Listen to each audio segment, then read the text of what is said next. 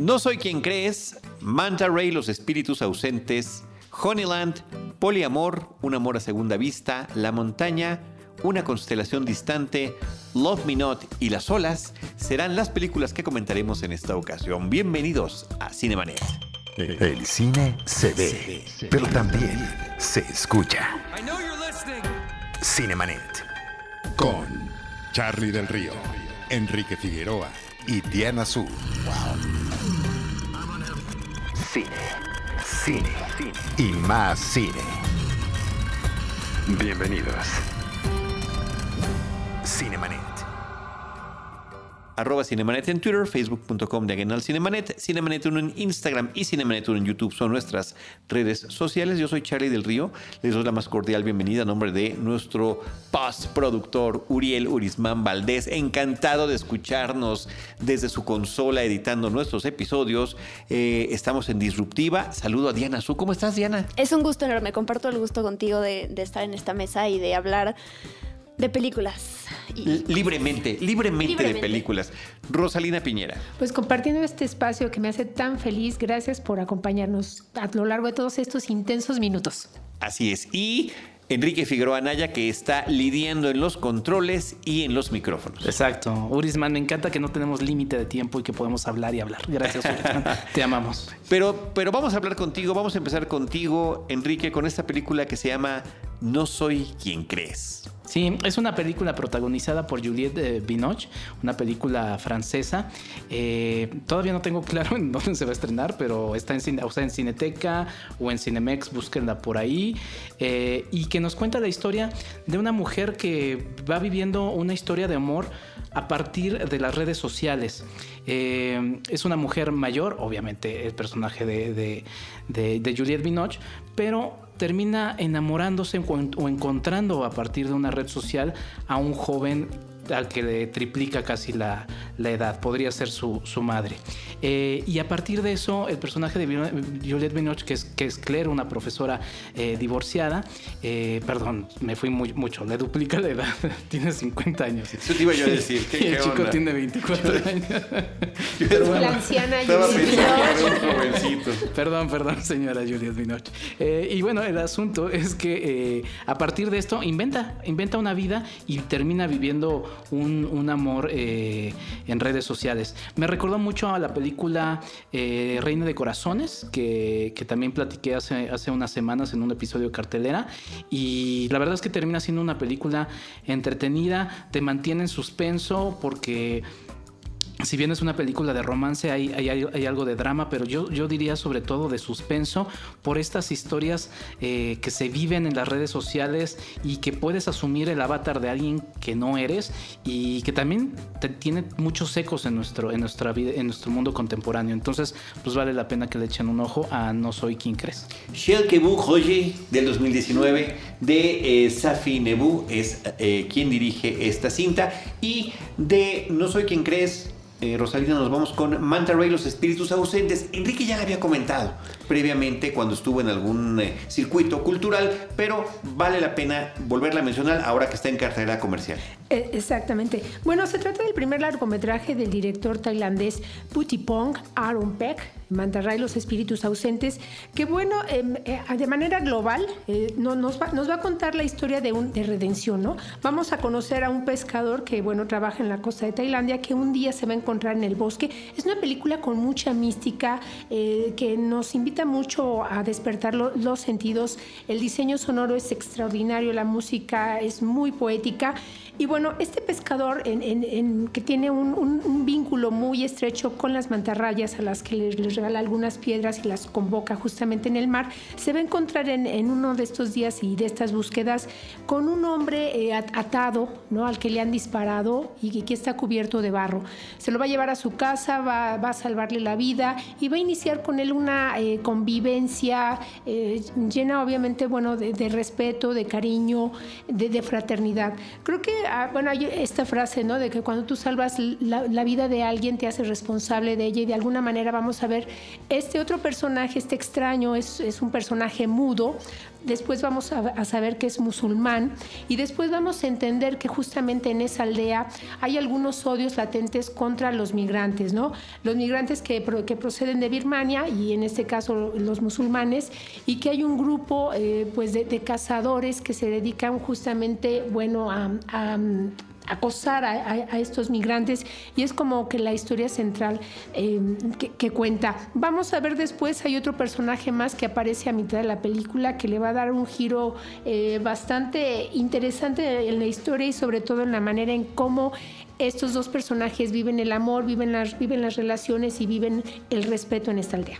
Pues ahí está esta cinta tailandesa que en su eh, idioma original se llama Kraven Rahu de Putipong Arupeng en la dirección. Esa es su ópera prima. Él eh, ha fungido como cinefotógrafo. Exacto. Y, eh, y, pues es una de las partes que se nota, por supuesto, en esta cinta. De, de esta cinta de Manta Ray, Los Espíritus Ausentes, nos vamos a una película que se nombró mucho en los Oscars porque estaba nominada como Mejor Película Extranjera y estaba nominada también como Mejor Documental. Pese a tener esta doble nominación, un caso además curioso e interesante, pues eh, no resultó ganadora de nada. Sin embargo, llega ahora a la cartera comercial. Los cuatro ya la vimos, pero con quien noté mucho mayor entusiasmo en redes sociales, desbordando alegría y emoción, pues fue a Diana Su.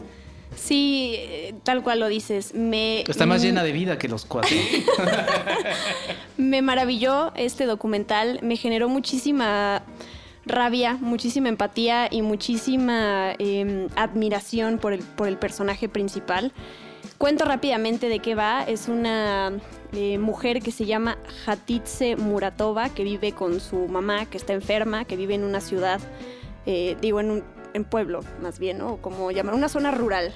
Una ¿no? zona rural. Se eh, llama Bejirligia. Sí, que es, es, una, es un lugar que está como a 55 kilómetros eh, de, de, la capital de el, Macedonia. Ya no sé cómo, hoy en día cómo se le llama en Macedonia, Nueva Macedonia o no Macedonia, sé, de, en Macedonia. República Ajá. de Macedonia. Y ella eh, es la última de una larga lista de apicultores. Entonces se gana la vida cultivando miel, básicamente. Eh, es una película que, un, sí, un largometraje que me dejó muchas cosas. Eh, entre ellas destaco esta revalorización que ahora le voy a hacer a la miel, al ir a comprar la miel al súper y pensar en esta gente, sé que hay una industria detrás enorme, pero en esta mujer que al año saca creo que 10 litros de miel, que lo ven, cada bote lo vende a 10 euros, o sea, toda esta... Eh, todo este amor además que ella eh, tiene a estos pequeños eh, bichos, bichitos, son bichos, no, no animalitos. y que cómo, cómo o sea, lo, lo, consciente que es esta persona con la naturaleza, con lo que le da y con lo que ella le, le da cambio, ¿no? Y cómo en su, a su vida de repente llega una familia con muchísimos hijos que empiezan pues tienen toda esta parte del negocio por delante y ven cosas, aprenden cosas de ella, eh, pero no tienen como esta eh, conciencia. Esta conciencia y esta delicadeza por el medio ambiente es una película que si bien retrata algo muy puntual, lo podemos extender y llevar a, lo que pasa hoy en día. Eh, una de las eh, codirectoras de la película dice que funciona como un espejo, ¿no? O te sientes identificado con ella o te sientes identificado con los otros. Y cuando te ves en los otros, eso es gravísimo. Después de que vean el documental lo van a entender porque sí te, te genera um, un poco odio contigo mismo como humano, de a lo que, a lo que hemos llegado. Eh, y, y, y, y, tampoco saber como, como esa desesperación de, de, ya qué hacer, ¿no? De que ya no puedes parar el tiempo, de que hablando de la parte ambiental y cómo las cosas cada vez son más graves.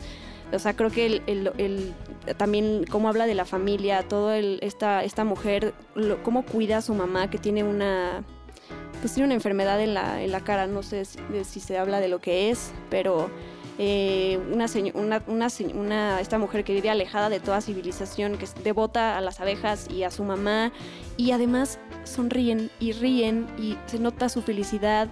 Su, su, agradecimiento de estar en el mundo y que uno se, se, se, ve pequeño ante estas dos mujeres, sobre todo la principal, de verdad me encantaría que mucha gente le dé la oportunidad al documental porque vale mucho la pena. Yo creo que eh, justamente creo que tiene merecidísimas las dos nominaciones, tanto como mejor película extranjera como mejor documental, porque me parece que rebasa justamente los límites del documental y nos y logra una historia con una cámara que es testigo, ¿no? Está codirigida esta, Tamara Kotevsk y Jubomir Stefanov perdón sino por la pronunciación, pero me parece que, como mencionas, Diana, este, logra hacer una síntesis de, cómo es el mundo, de, por qué hay un mundo armonioso y por qué hay un mundo tan caótico a partir justamente de esta, de esta mujer y, su relación entrañable, no solo con la mamá, los vínculos familiares, sino también la manera en, que ella se, relaciona y, y, se inserta en la naturaleza, que es evidente desde los primeros planos de la película, ¿no? Vamos a ver estas panorámicas, pero ella forma parte de, está integrada justamente a este paisaje. Y cuando llega esta familia, que bueno, que tampoco pertenecen ahí, son, son este, pertenecen a otro pueblo, también no queremos decir mucho también de la película, de repente es esta irrupción donde ella trata como de, de, establecer una relación armoniosa y jamás lo logra. Hay una parte en la película donde lo, uno de los hijos de, la familia le, le, comenta, ¿por qué no te vas de aquí? ¿No? Porque ellos obviamente se han dedicado, van de pueblo en pueblo hasta que, digamos, de alguna manera agotan como sus medios de sobrevivencia y van, van en busca de otro. Y tú entiendes por, por qué los agotan, porque no, no hay un respeto, ¿no? Ella deja muy clara cuáles son las, las líneas con las abejas, ¿no? Yo les tomo la mitad de la miel y les dejo la otra mitad y ellas sobreviven y hay una, eh, una hay algo muy armonioso y mágico en esta película y ya no les quiero decir más porque les voy a ir revelando cosas que no quiero decirle, pero es, es extraordinaria.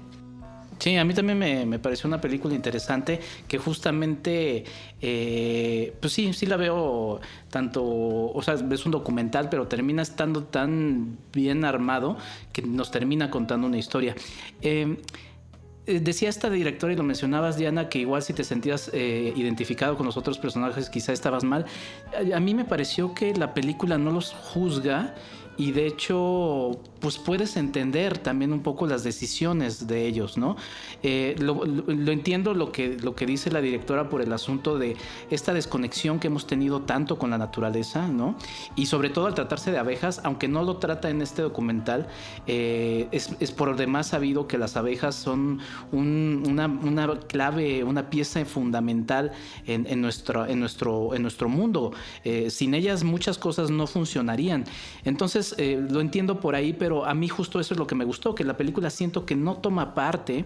Eh, de hecho, eh, y también un elemento que, siempre mm, desprecio cuando es muy manipulador, no está presente. O sea, la música, hay música al inicio y hay música al final. En el Inter no, o sea, no te está manipulando de ninguna manera.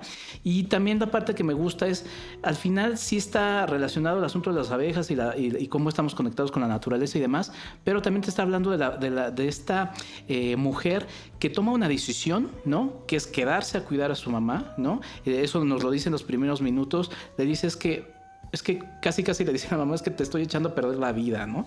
Y, y vemos el desarrollo de esa historia eh, y creo que el arco de ese personaje termina siendo muy positivo y, es lo que también rescato de la cinta. Visualmente es, es, muy interesante y bueno, sí, una cinta que creo que vale la pena ir a ver a la pantalla eh, grande, salvo por lo que diga Charlie a continuación. No, pues fíjate que, o sea, es una historia íntima de alcance universal. Creo que eso es la parte que vamos a rescatar, que estoy sumando lo que han dicho todos ustedes. Eh, me gusta mucho la forma en la que esta situación tan personal puede ser plasmada gráficamente con estas de repente tomas de de grandes paisajes que son además exquisitos, son hermosos, son paisajes semidesérticos con algunas casas que están como medio abandonadas, que son donde pueden inclusive llegar esta familia itinerante y eh, el color amarillo que prevalece de esta mujer en sus recorridos físicos. No me parece que es interesantísimo eso y por supuesto que me identifique con lo que estaban comentando sobre el tema de cómo estamos depredando la naturaleza y cómo no nos importa a pesar de que nos den las reglas con las de que deberíamos estar jugando, ¿no? Y en este microcosmos ahí nos podemos ver absolutamente reflejados. El ritmo de la película me parece lento, me parece que avanza verdaderamente como un caracol pero efectivamente hay que tener esa paciencia porque pese a ser un documental, efectivamente, como dijo Enrique, hay una historia completa. Y es el ritmo de la vida de esta mujer, ¿no? O sea, que de repente nada más lo vemos un poquito más veloz cuando cruza los quién sabe cuántos millones de kilómetros que la separan de la ciudad. Eh, pero sí, es el ritmo de, vida. De repente estamos muy acelerados nosotros. Es sencilla, es profunda y me parece también que habla de, otro tema que hemos como perdido mucho de vista, que son eh, como el paso de las estaciones y las similitudes que tienen con la vida, ¿no? Con la vida, con las es que estamos desconectados de la naturaleza, Exacto. de nuestro planeta.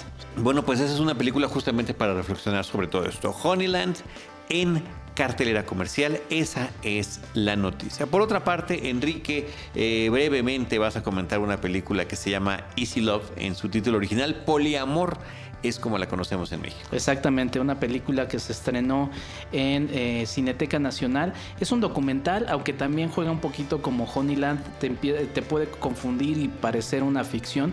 Eh, son las historias de de cuatro hombres, eh, de, cuatro personajes, perdón, eh, que viven el amor de una manera eh, pues muy distinta. al ser una película alemana, pues cobra más sentido, al ser un país muy diverso en ese sentido. Primero perseguimos la historia de una chica lesbiana que se va a mudar con otra chica que que ya descubriremos qué es lo que sucede, pero están en ese inter de ver cómo van a vivir las dos juntas. Eh, tenemos la historia de un chico que ya está más allá de la juventud eh, y que de repente pues, siempre salta de departamento en departamento, pero siente, se siente atraído por, por una, una, relación más, más eh, seria. Y tenemos la historia de una chica que se vuelve escort y que está ahí tratando de lidiar con ella misma de cómo o qué es el amor para ella.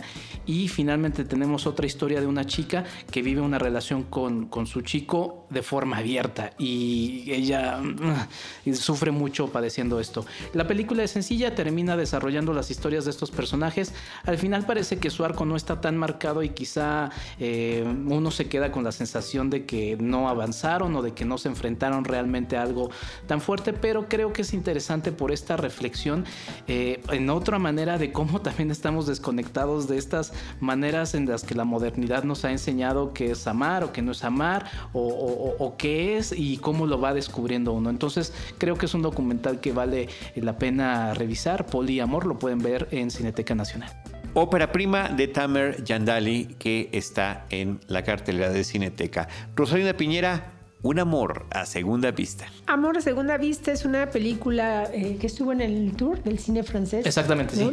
Sí, eh, dirigida por Hugo Hellind y que bueno cuenta la, historia de digamos de, un romance, obviamente es, la historia de un chico que se enamora de una chica, pero que a, lo largo de, su relación y cuando ya parece desgastada, se abre una posibilidad en el tiempo de vivir una realidad alterna. ¿No? De repente él un día despierta y se encuentra con que el, matrimonio con, ¿no? Todo ha cambiado, él no está casado con ella, él ya no es ese famoso escritor de esta, de esta novela de, aventuras de, ciencia ficción, eh, no es famoso eh, y es un maestro de escuela y a partir de ahí eh, tiene que encontrar como el enigma, ¿no? Resolver el enigma de qué fue lo que ocurrió en este, en este mundo, cómo puede recuperar el amor que ha perdido, cómo, dónde está esa otra vida que él había labrado y construido. Pero me parece que la película, justo en el giro final, es, sumamente muy interesante porque habla acerca, digamos, del respeto, acerca de la realización del otro, ¿no? Hay un, hay un respeto, bueno, planteado desde el punto de vista del amor. Sí, en el jueves previo a su estreno, que fue el 14 de febrero, yo la recomendaba como la, la, recomendación, valga la redundancia, en el jueves de Cinemanet, porque me pareció una, una película de amor muy interesante, porque es justamente ponerse en los zapatos del otro, ¿no? Eh, que de repente eso no lo hace uno como, como, una, como una pareja, ¿no? Eh, no me estoy proyectando, ¿eh? y lo, lo, que me interesa mucho es, es, es, este juego de la ciencia ficción, ¿no? Una comedia romántica, ¿no? Un género que, del que luego hablamos que está muy desgastado. Y, no, o sea, de verdad es que hay muchísimas comedias románticas muy interesantes, ¿no? Inclusive la, boda de mi mejor amigo que la volví a revisar con este, en estas fechas, la original, obviamente. Y, resulta muy interesante el, manejo, porque sí, no lo mencionabas, Ross, pero en las primeras secuencias que me recordó mucho a, la de Op, ¿no? Son unos primeros minutos en los que se cuenta toda la historia de estos dos personajes. En esa primera eh, universo, él es exitoso, pero gracias a que ella apoyó en algo y ella termina asumiendo otro papel, porque los dos inician en un punto inicial, valga la redundancia otra vez. Eh, Igualitario. Eh, iguales, ¿no? Y entonces se, cambian los papeles y él se ve en los zapatos de ella, ¿no? Entonces me resulta una película muy interesante, muy entretenida. Me recordó por momentos inclusive a, Volver al Futuro, porque está estos juegos de, los universos alternos y, tiene un amigo, el personaje eh, masculino principal, que termina siendo una especie como el Doc, ¿no? hechizo del tiempo. Exacto, también. Entonces, eh, pues, una película muy refrescante. Y sí, la verdad es que cuando la vi dije, mmm, comedia romántica francesa. Eh, pero la verdad es que la disfruté muchísimo. Mon Inconnu es el título original, Mi desconocido o Mi extraño sería la traducción. El director es Hugo Yelin, que hizo el remake de No se aceptan devoluciones, el remake ah. francés de No se aceptan devoluciones. Bueno, pues de ahí nos vamos de un amor a segunda vista. Es que me gusta el nombre en español. o sea, me gusta porque me burlo. Come on. Eh, la montaña, que brevemente comentará Enrique Figueroa. es una película difícil. Ahora que viene el Festival Internacional de Cine de la UNAM, eh, me gusta este festival porque es un, es un festival que te abre las puertas a otro cine que normalmente no verías. Eh, y este, o sea, cuando la vi dije, esta seguramente estuvo en Ficunam. Y sí, efectivamente estuvo en Ficunam el año pasado. Eh, quizá un gancho es la presencia de Jeff eh, Goldblum, a quien vemos protagonizando esta historia ambientada en los años 50 en los Estados Unidos, en donde se encuentra con un chico cuyo padre acaba, acaba de morir hay una relación ahí entre las enfermedades eh, mentales de cómo eran trabajadas en esos años, porque el personaje de Jeff eh, Goldblum es un doctor especializado en terapias y lobotomías, ¿no? Entonces hay un juego ahí porque el chico vive trabajando al que se encuentra el personaje de Goldblum en una pista de hielo, entonces hay un juego ahí entre, entre eh, los, los, elementos los cuchillos o las herramientas que se usan para el hielo y demás, con lo que sucede a, nivel muy agresivo en las lobotomías. Eh, termina siendo una road movie de estos dos personajes. Eh, por ahí alguien decía, es una cinta que, que me gustó que no... Ah, bueno, alguien decía en la recomendación de la semana pasada, si no quieren ver algo de amor, vean esta. Creo que sí hay un elemento de amor en esta, en esta cinta y bueno, visualmente es muy interesante y también es de estas cintas en las que no, eh, pues, miren, la verdad es que si no encuentran una explicación de qué fue lo que pasó al final o no entendieron, está bien, ¿no? Ahí está 2001 Odisea en el espacio, que seguimos pensando muchos de qué trató, ¿no? es un viaje, permítanselo y, creo que sí cada quien puede sacar ahí una conclusión, la montaña. El viaje se llama La montaña de Mountain en su título original. Es del 2018, hasta ahora es que la tenemos disponible en nuestro país. De la montaña nos vamos a las olas eh, Diana Su. Eh, me gustó mucho también, eh, al igual que, bueno, no me gustó más Honeyland, pero esta también la disfruté. Es una película sobre la familia, sobre la reconciliación, sobre la pérdida también. Es la tercera película de Trey, Trey, Edward Schultz, que hizo Krishna y que su película pasada es Viene de noche, It Comes at Night esta película mal vendida como si fuera una película de terror que justo decepciona a muchos porque no va por ese lado del terror de los jump scares, pero bueno. Em, me, me, gustó mucho. ¿Cuál es, cuál, ¿Cómo se dice en español que la película juega mucho? Eh, transmite los mensajes de los que ya hablé, o más bien los temas de los que ya hablé, no solo con, a través de la historia y las actuaciones y decisiones de los personajes, sino con el aspect, aspect ratio, como se dice, como el jugando con, con, eh, con... el formato de la pantalla, de cómo estamos viendo la, proyección. Eso. Em, y digo, no me quiero meter en la historia para no spoilearla, pero me parece em, que tiene una gran destreza de empieza contando la historia de un personaje y a la mitad de la película cambia de protagonista. Entonces me, me, parece increíble cómo lo logra. Em, me, me, parece que es algo eh, que, o sea, la película destaca por eso, ¿no? Se siente eh, orgánico, se siente que, que no te, no cae la, la tensión eh, que, que tenías puesta sobre la historia de los personajes a partir de este cambio.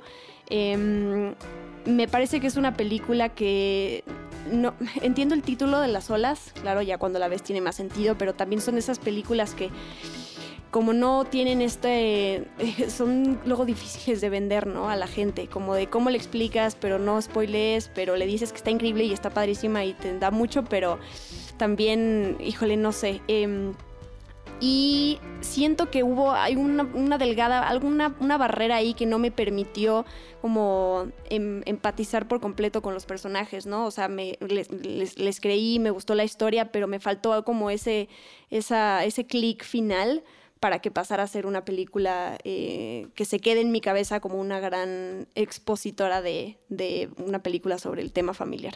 Sí, sí, yo la vi en la última función del último día del Festival Internacional de los Cabos y la verdad es que sí la padecí un poquito. Cabeceaste, sí- cabeceaste. Eh, Sí, porque ahora eh, es una película que como dice Diana, no solamente en su formato eh, termina jugando con eso porque es parte de lo que te está contando, sino también en el ritmo, porque la primera parte de la película es, es muy ágil, hasta parece que es otro tipo de película, ¿no? Y de repente la segunda te saca muchísimo de onda.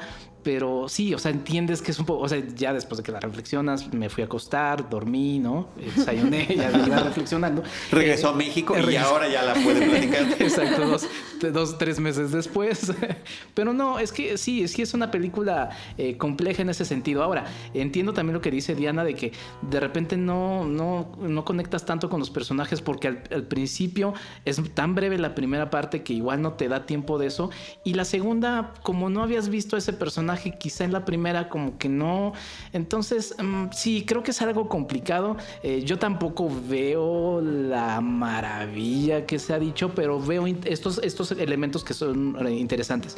Me gustó mucho la música, siempre me gusta el, el elemento de eh, esta pareja musical para el cine, Trent Reznor y Atticus Ross. Trent Reznor, obviamente, ubicadísimo como el líder, la cabeza, el todo de Nine Inch Nails. Y la fotografía, la fotografía es muy bonita, pero sí, sí es una película pesada. Bueno, es de la productora A24, que también ha dado mucho de qué hablar, pero sí, ahora que vuelvo a ver la duración, o sea, 135 minutos, te juro que so- serán 35 de la primera parte y 100 de la segunda, así lo sentí. Entonces, quizá esos son elementos que te pueden alejar un poco. Pues ahí está las olas, waves, y de las olas y de la montaña, querida Rosalía, nos vamos a ir a una constelación distante. Sí, se trata de un documental eh, del turco estadounidense Shevan Miraji, que, que ganó el premio en el Festival Internacional en Locarno y que eh, se centra justamente en cómo es eh, la vivencia en una casa de retiro turca. La película se divide en dos partes, una a través de la memoria, lo- todos estos recuerdos, las evocaciones de un grupo de ancianos a los que, que van a ser la parte, digamos, eje de, de- de la película. Eh, qué es lo que recuerdan de ese mundo que vivieron, cómo, cómo es la vida ahora, ¿no? Cómo, cómo padecen ahora, digamos, estas limi- físicas, esta soledad, ¿no? Esta vida de, de to- de- de todos los días ahí en este retiro. Y por otro lado, eh, justamente afuera de esta casa de retiro se está construyendo un multihabitacional, una, un ¿Multifamiliar? un multifamiliar gigantesco en donde trabajan eh, jóvenes obreros que, que solo se dedican justamente a eso, ¿no? Eh, su día es este, despertarse en medio del invierno, eh, trabajar este, 12 horas, comer un poco e ir a dormir. Entonces que- creo que a partir de estos elementos esta película, Una constelación distante, nos habla acerca de, de- lo efímera que puede ser la vida cuando se pierde sentido, cuando eh, se dedica justamente todo el día este, a laboral, cuando se pierde la memoria y cuando y cómo está este parámetro entre los jóvenes y, y el mundo que van a enfrentar y, y- y los ancianos y el mundo que han vivido. Entonces creo que val- vale mucho la pena ver. Hay unos personajes que son realmente encantadores, entre ellos un fotógrafo, ¿no? Que, que- que intenta todavía recuperar y a través de su cámara pues capturar este mundo que de alguna manera se le está escapando de las manos. Distance Constellation es el título internacional de la película, una película turca, un documental, una constelación Y para concluir, con eficacia y gran sentido de la sinopsis y de la sintaxis, Love Me Not con Enrique Figueroa Anaya. Pero antes de eso, antes de eso, ¿qué tenemos? Rosalía, Bueno, ¿qué que tenemos para nuestro público? Sonaste como Chabelo, solidarios ¿eh? y, y lindos con, con nosotros y Cinemanet ya han llegado a esta parte del programa. Se pueden hacer acreedores a ganar un DVD de la una, un gran documental que es La sal de la tierra. Estuvo nominado al Oscar, ganó el premio eh, del, de- del jurado en el Festival de Cannes, una película de Wim Wenders y Juliano Ribeiro Salgado que sigue justamente pues todas las etapas de, de la intensidad de, de captura de, de imagen, de imágenes del fotógrafo Sebastián Salgado que ha que lo mismo ha retratado guerras, este, minas y que toda como todas las huellas del hombre justamente en difer- di- diferentes etapas históricas del planeta extraordinario, bellísimo, es maravilloso la manera en cómo te describen una fotografía y logran hacer que, que- que la piel se, se te ¿no? De la emoción y de que empieces a mirar todas las imágenes estáticas de otra manera. Maravilloso. Eh, ¿Cómo lo vamos a ganar? Pues eh, escribiendo a nuestro... Primero que nada tienen que estar en la Ciudad No, de no, México. primero que nada tú no, Ros. Ah, no es cierto. Primero que nada, es que dice cómo lo vamos a ganar. Digo, pero ¿cómo se lo van a ganar? Primero que nada, Me emociona tanto hay que con- estar en la Ciudad de México porque aquí en donde grabamos en Disruptive es donde se entregan los premios. Eh, y siendo el primero que diga, me la quiero llevar, me quiero llevar la película La Sal de la Tierra en nuestra cuenta de Twitter, arroba Cinemanet. Pues ahí está. Todavía vibro con esa eh, función que tuve en el Auditorio Nacional, en esa pantallota. Eh, Ahora viene el abrevio, compendio, recopilación, extracción y sinopsis de Love Me Not Pero con es que- Enrique Figueroa Anaya. Es que lo que te iba a decir es que elegiste la película incorrecta para eso. Porque es una película tan compleja, no voy a ahondar demasiado en ella, pero sí es una película muy complicada, muy complicada en cuanto a que hay muchos elementos interesantes. Gracias, Enrique. La dirige Luis Miñarro. Eh, es una reinterpretación de la leyenda de Salomé. Eh, la verdad es que me voy en el infierno surge de la Biblia, ¿no? De algún eh, Juan el Bautista y demás. La verdad es que sí me voy en el infierno. Pero, eh, Charlie con cara así de me vale. No tengo el, el emoji que está levantando las manitas así Exacto, de... exacto. Pero es una película interesante porque se, se reinterpreta esta leyenda con elementos contemporáneos. Hay mucho, obviamente, religioso, hay elementos de la Torre de Babel. También, también religioso, porque si leen la Biblia, pues también hay cosas ahí bastante extrañas. Hay elementos mucho de lo sexual presente. Y mm, también de, de estas ambigüedades de lo sexual, eh, de los deseos. Eh, es una coproducción de piano que no solamente hace distribución, sino que también produce cine. Eh, eh, actores mexicanos está presente, por ejemplo, Luis Alberti, eh, Fausto Alzati, que hacen una pareja de soldados.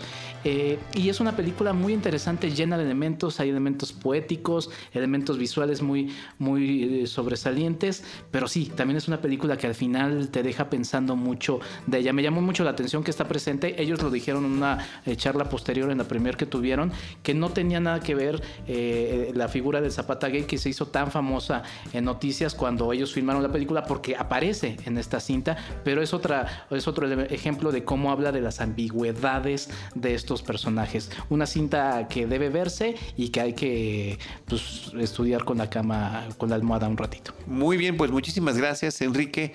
Eh, recapitulando sobre las películas comentadas en este episodio, Love Me Not, Una constelación distante, La montaña, Un amor a segunda vista, Poliamor, Las horas, Honeyland, Manta, Manta Ray y No soy quien crees. Rosalinda Piñera, muchas gracias. Gracias por acompañarnos, arroba Rospinera y nos leemos en Sector Cine. Gracias. Enrique Figueroa Anaya, Enrique FA86, ahí podemos seguir hablando de cine como siempre un gusto. Diana Su. Arroba guion bajo Diana Su y ya espero el próximo, la próxima grabación de Cinemanet. Yo también. Estamos- apenas estamos terminando esta del día de hoy y ya queremos la siguiente. Yo soy arroba Charlie del Río y les esperamos en nuestro próximo episodio con cine, cine y más cine. Esto fue Cinemanet. Con Charlie del Río, Enrique Figueroa y Diana Su. El cine se ve, pero también se escucha.